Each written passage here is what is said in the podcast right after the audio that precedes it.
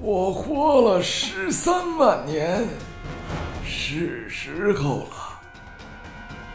反正我大限已至，无论怎样都要死。不如就用我从仙人遗迹找到的秘法吧，哪怕投胎转世失败了，哼，最多也就是一死。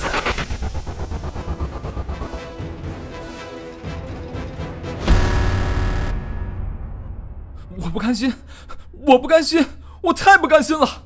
父亲被杀，孙子被屠，我不仅没有能力报仇，我还要死在这里！什么？居然是武魂觉醒！这个臭小子居然在这个时候觉醒了武魂！吞噬万物！我的武魂是特殊类武魂，虽然不能直接攻击，但是却可以吞噬与掠夺生物的生命，还有能力和灵力，真是天不绝人之路啊！战天，我快死了。父亲大人天下无敌，神勇盖世，怎么会死？您的吞噬万物武魂不是可以吞噬世间万物吗？肉身衰老了，那就再吞噬一头地境的灵兽，补充生命力不就好了吗？让我快死的原因，并非是肉身的衰老。要知道，如果仅仅是肉身衰老了，那真龙、仙凤、鲲鹏等神兽，都等着我去寄生夺舍呢。真正让我快死的原因，是灵魂的衰老与腐朽。灵魂，原来是灵魂！没想到居然会是红莲朱雀火，那可是天地奇火里的珍品啊！哥，幸不辱命，在您的计划下，我很轻松地解决了红莲朱雀火。哼，这可不是我的功劳，都是不断的努力与毅力啊！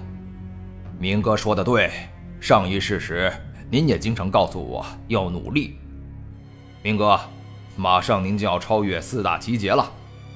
用吞噬万物的武魂吞噬红莲朱雀火后，您会达到灵海境，觉醒吞噬之道的可怕能力。行了，不多说了，那就开始吸收天地起火的力量吧。哈哈哈哈哈！你现在一动也动不了了吧？告诉你，我这招精神禁锢发出。哪怕同为奇劫的那三人，也会被短暂困住。天明哥哥，你现在也动不了了吗？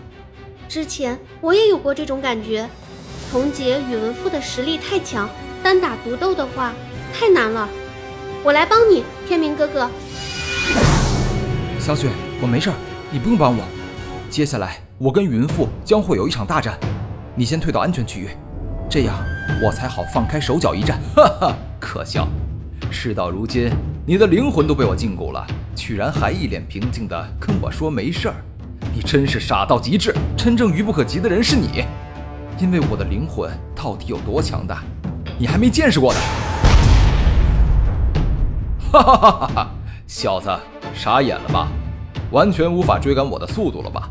我告诉你，我六道圣王，哪怕只使用一种道的力量，那也是强到恐怖的程度。